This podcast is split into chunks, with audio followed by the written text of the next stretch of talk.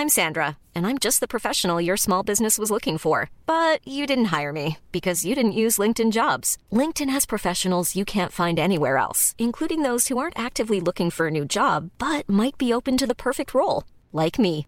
In a given month, over 70% of LinkedIn users don't visit other leading job sites. So if you're not looking on LinkedIn, you'll miss out on great candidates like Sandra. Start hiring professionals like a professional. Post your free job on linkedin.com/people today. Bonjour, c'est Aline Laurent Maillard, l'autrice des podcasts Bienvenue bébé et Freeform Desire. Si vous suivez le journal, vous m'avez probablement entendu parler de la découverte de mon asexualité, de ma joie d'être célibataire, et surtout de mon bonheur d'être parent de Jo, mon enfant de deux ans né par don de sperme.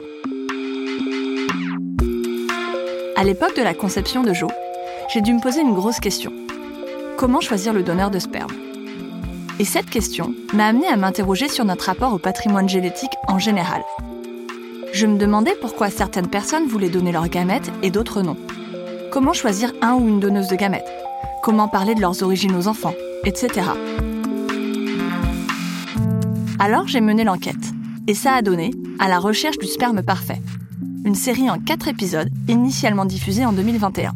Elle sera en rediffusion ici dès le 14 décembre.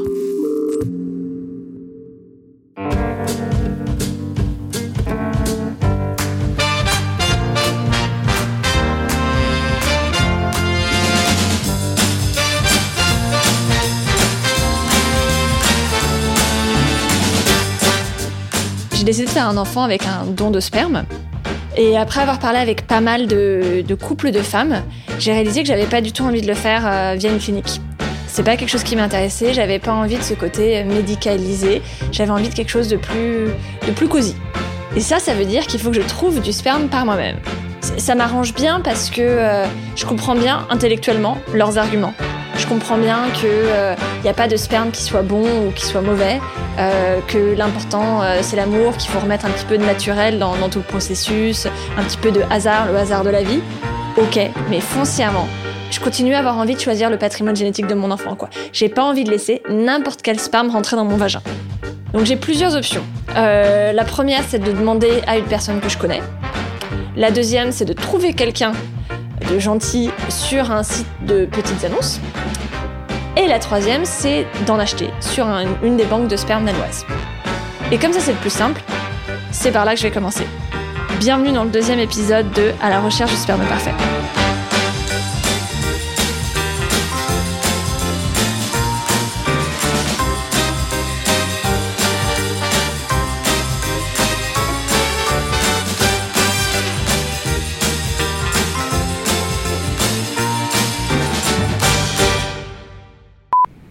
Avant d'aller sur le site de la banque de sperme, je me suis préparée. J'ai fait, comme on me l'avait recommandé, une liste de toutes les caractéristiques que je recherchais chez un donneur. Physiquement, je voulais qu'il me ressemble. Moi, je suis blanche, mince, relativement grande avec des yeux clairs, donc c'est ce que je recherchais. Et puis androgyne aussi, parce que euh, moi, tout ce qui est euh, masse musculaire et poils, c'est pas vraiment mon truc, ça me fait un petit peu peur. Puis aussi des aspects euh, plus psychologie, plus de qui est la personne, tu vois, genre j'aimerais bien qu'il soit queer comme moi. Et puis s'il pouvait partager aussi quelques, quelques passions, centres d'intérêt.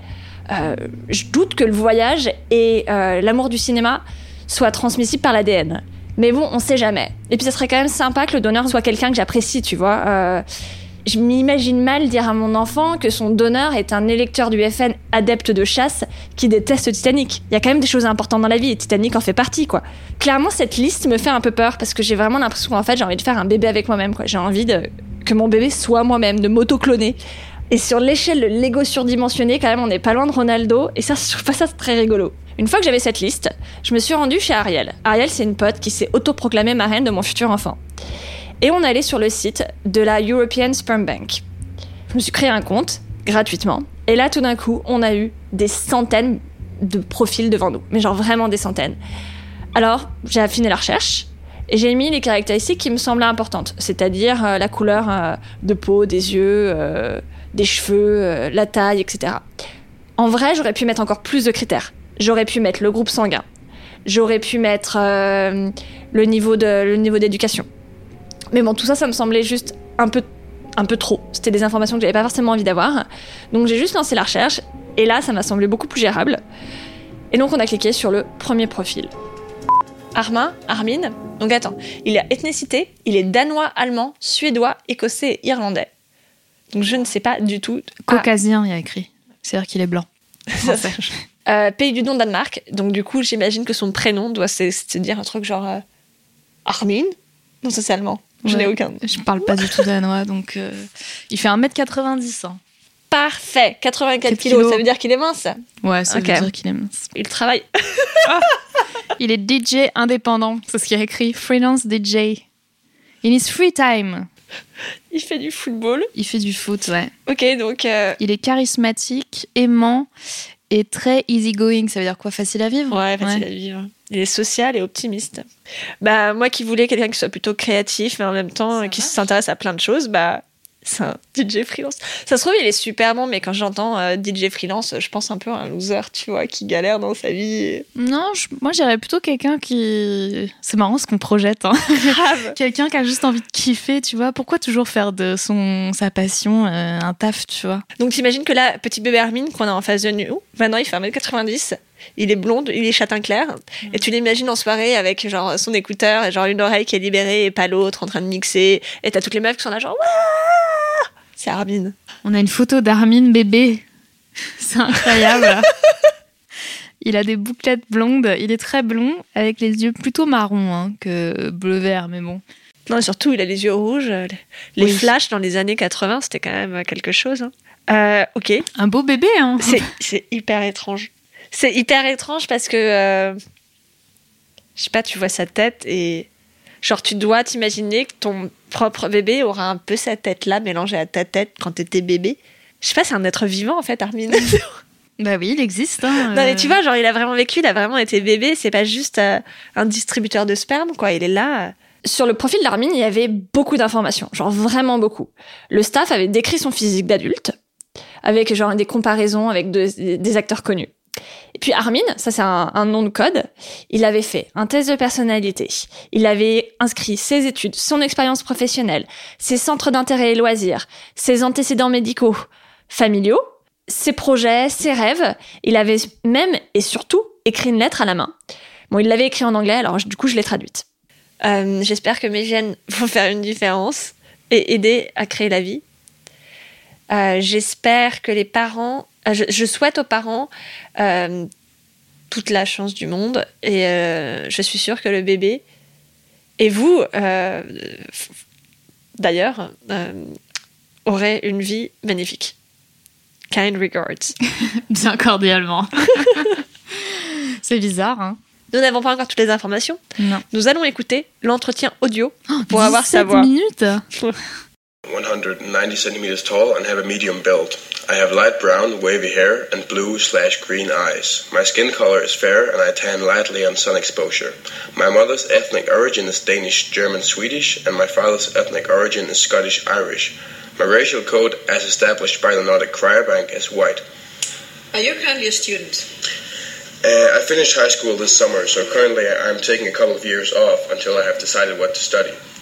In high school, I chose society studies, English, and Spanish as my majors. I chose these majors because I'm very fond Après celui d'Armin, j'ai vu plein de profils avec beaucoup d'informations. Et j'ai réalisé qu'en fait, j'avais pas envie d'autant d'informations.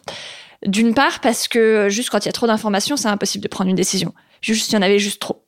Et d'autre part, parce que ça rendait le donneur hyper, euh, hyper réel, quoi. Plus que ce que j'avais envie, quoi. Tout d'un coup, c'était une personne. Du coup, j'ai revu ma stratégie. Maintenant, je lis la description physique du donneur et je vais direct à la lettre manuscrite.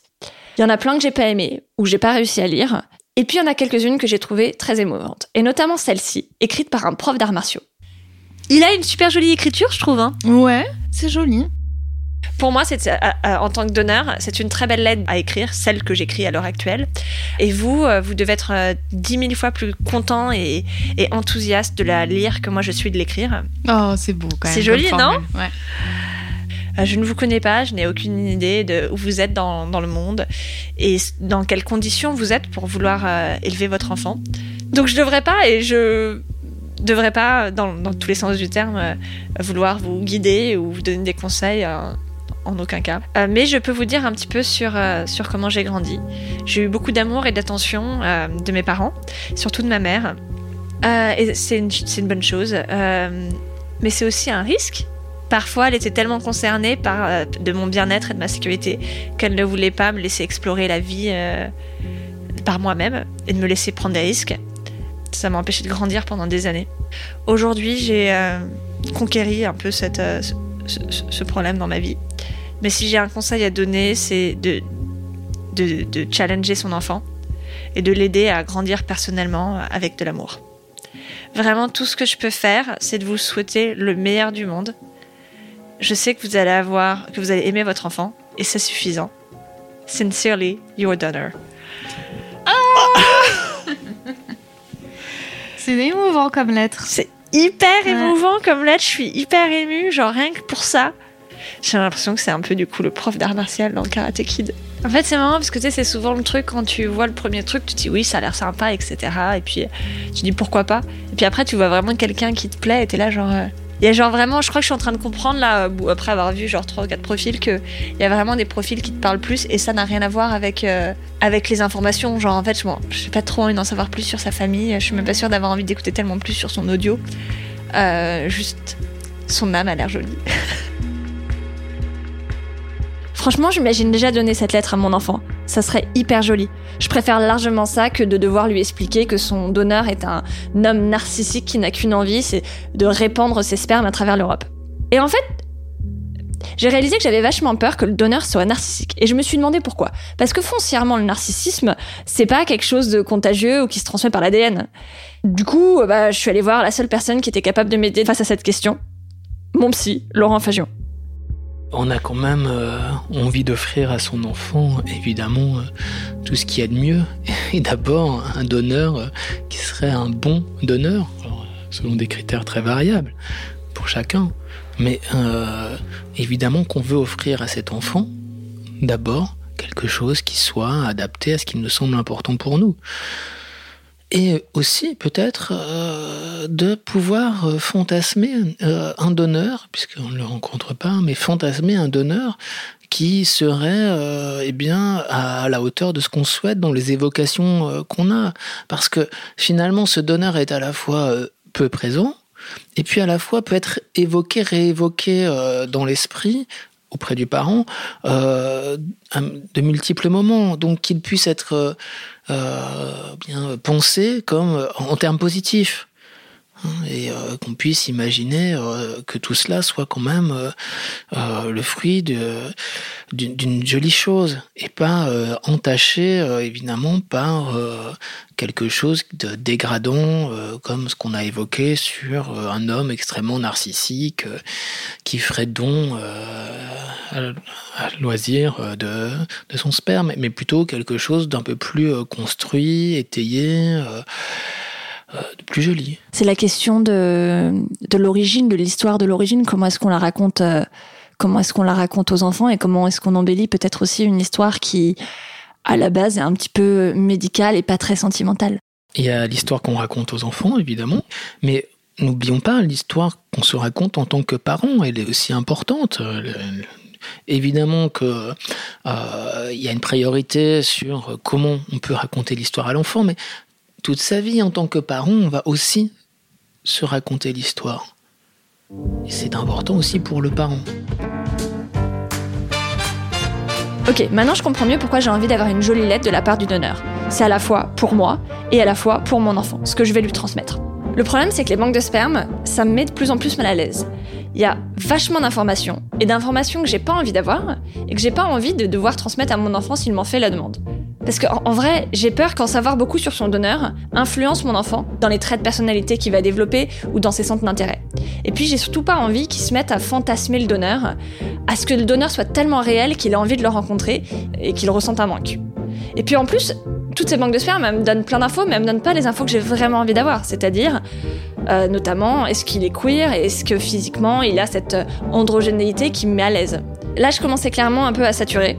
Alors pour me changer les idées, je suis allée sur Instagram.